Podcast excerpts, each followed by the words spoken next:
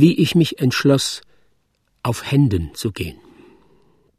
Ich war ein glücklicher und zufriedener Mensch, bis mir mein Onkel William Fesemupp aus Amerika zu meinem Geburtstag eine kleine längliche Schachtel schickte mit der Aufschrift Fountain Pen.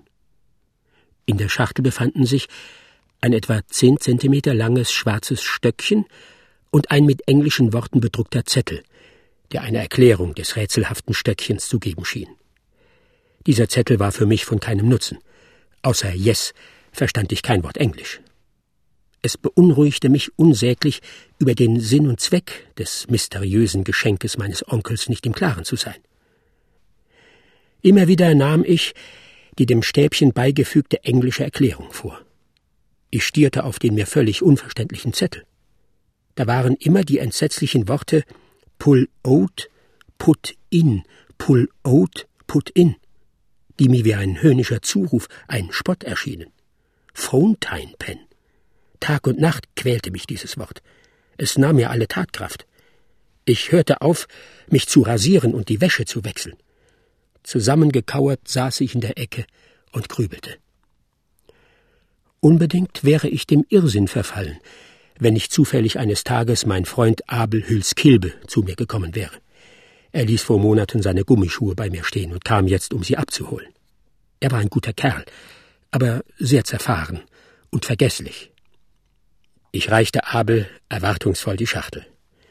Er entfaltete den beigefügten Zettel und gestand, nach längerer Prüfung, dass diese Erklärung in englischer Sprache verfasst sei.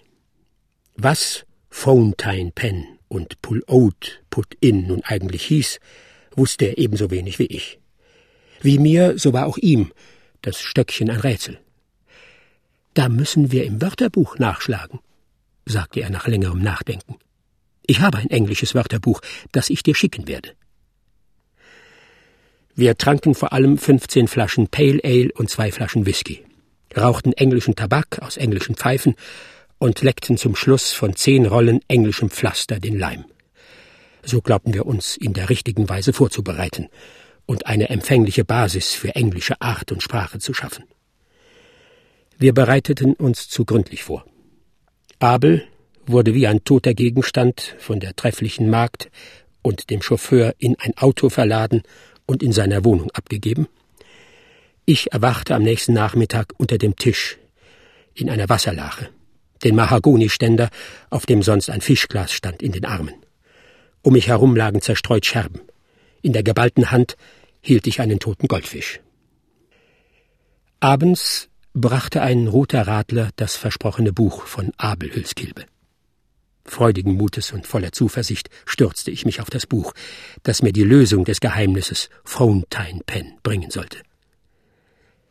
Aber wie sollte ich enttäuscht werden?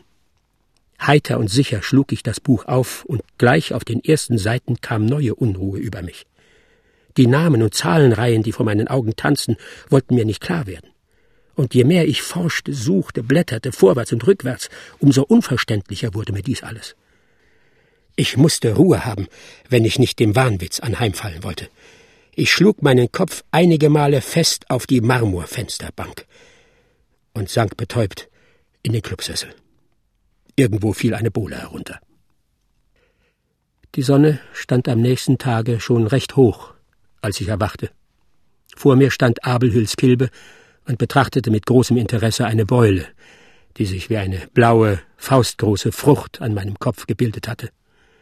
Du bist natürlich mit dem Buch nicht zurechtgekommen, begann Abel, ein wenig schuldbewusst. Ich ballte die Fäuste und sah ihn fragend an. Daran ist dein Whisky schuld. Ich habe dir versehentlich das Reichskursbuch von 1901 geschickt. Schon packte ich Abel mit starken Armen und warf ihn zum Fenster hinaus.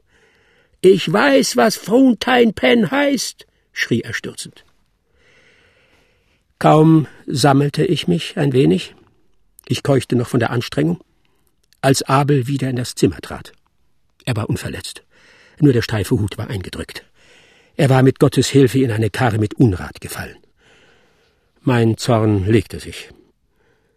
Roher Mensch, Fountain Pen ist ein Taschentintenfüllfederhalter. Der dir Gesandte hatte eine äh, von den bisherigen im Handel befindlichen Systemen ganz und gar abweichende Form. Das war wohl der Grund, dass ich ihn nicht in seinem Zweck erkannte. Der Füllfederhalter ist eine praktische, äußerst praktische Erfindung. Jederzeit schreibbereit. Hätte ich mir eben das Genick gebrochen, hättest du es nie erfahren. Gib mir den Zettel, der in der Schachtel lag. Wir lassen ihn bei Miss Aschkes, die sich mit Übersetzungen befasst, ins Deutsche übertragen. So sprach Abel. Sachlich, ruhig, ohne Groll, und verließ mit dem Zettel das Zimmer. Abel kam bald mit der Übersetzung der Gebrauchsanweisung und zwei großen Flaschen Tinte zurück.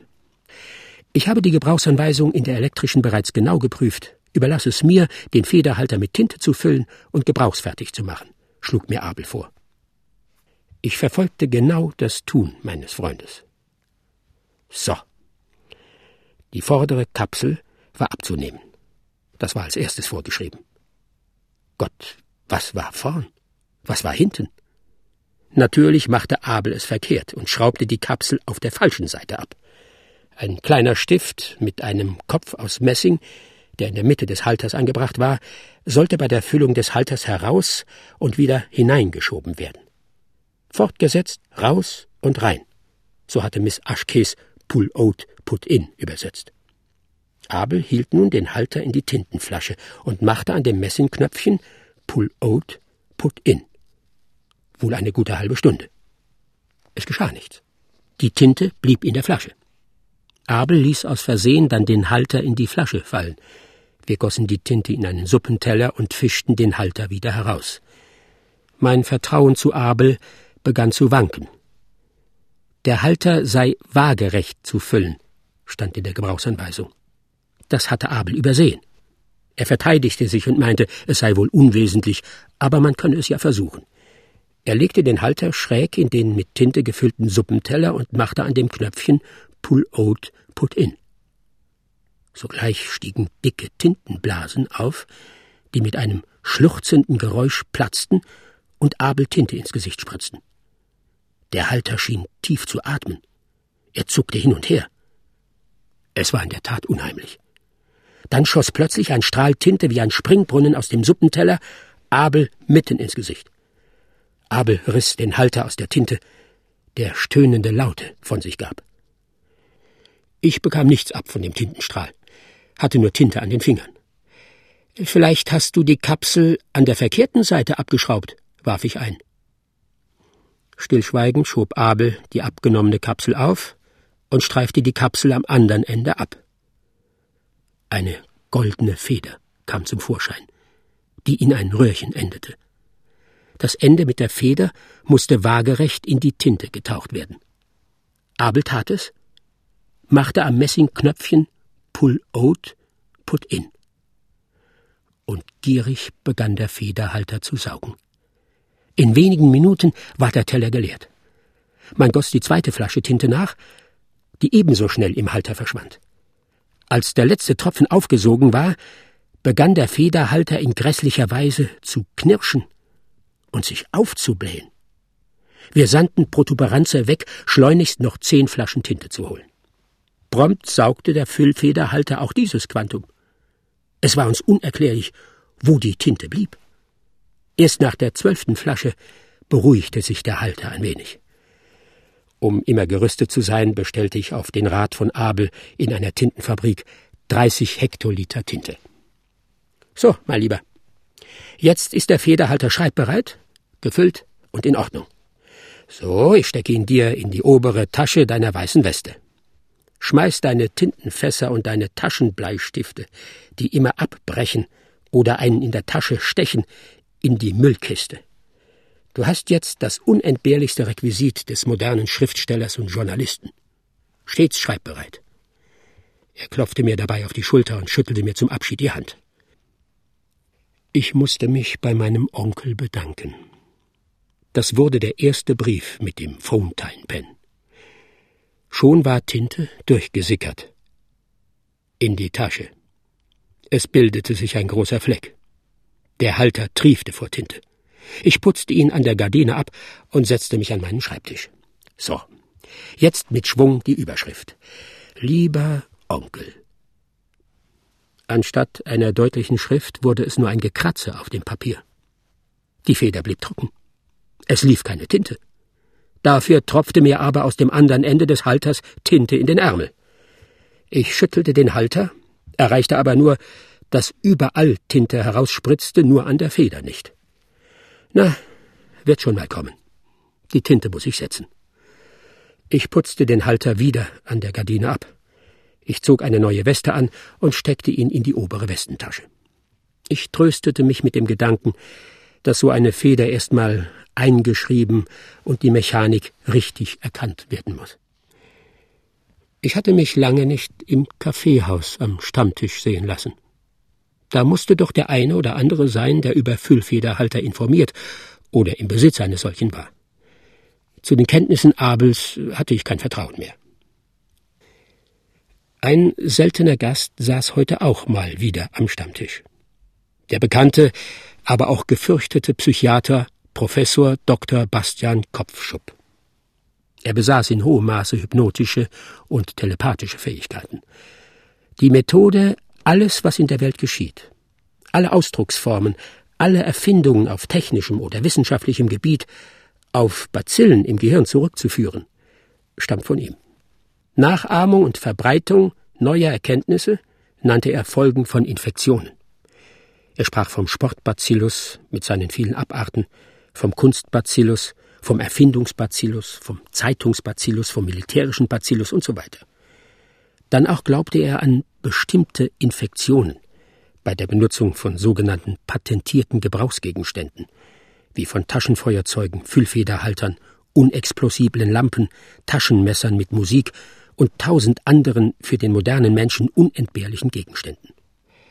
Professor Kopfschupp erzählte von der Infektion eines eifrigen Fußballspielers, der von früh bis spät den Ball trat. Nach einigen Monaten war er nicht mehr in der Lage, normal zu gehen. Er konnte sich nur noch in großen Tretsprüngen auf der Straße bewegen. In Ermangelung eines Balles riss er oft Leuten die Hüte vom Kopf. Das war ein typischer Fall. Sie tragen einen Füllfederhalter? sagte plötzlich Professor Kopfschupp, meine Tintennägel sarkastisch betrachtend. Bitte, was haben Sie für ein System? Ich war stolz, mit meinem Fountain Pen renommieren und ihn vorführen zu können. Ich griff in die Weste. Ich fasste in Feuchtes.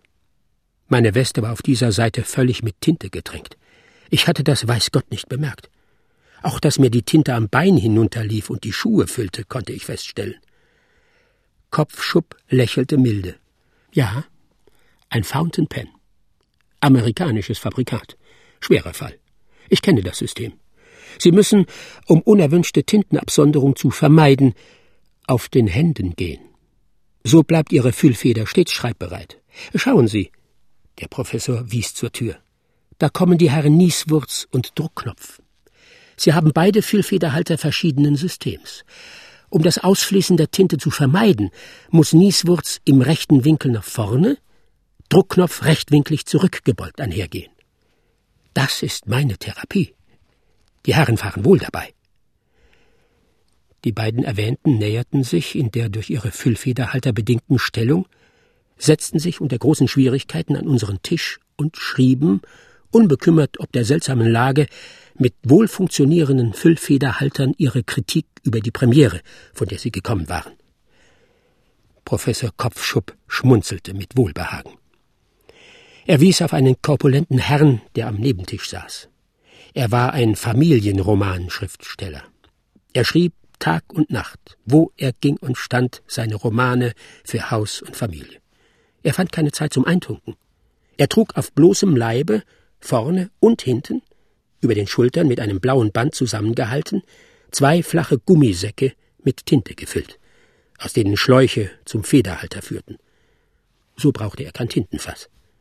Er war eben ein Mann, der nicht eintunken wollte. Gar nicht eintunken.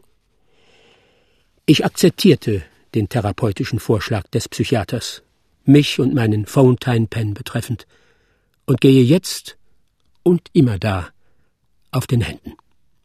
Ich ertrage es gern und habe mich daran gewöhnt. Mein Füllfederhalter saugt zwar enorme Tintenmengen, funktioniert aber soweit einwandfrei. Immer wenn mich Kopfschupp auf der Straße sieht, schmunzelt er.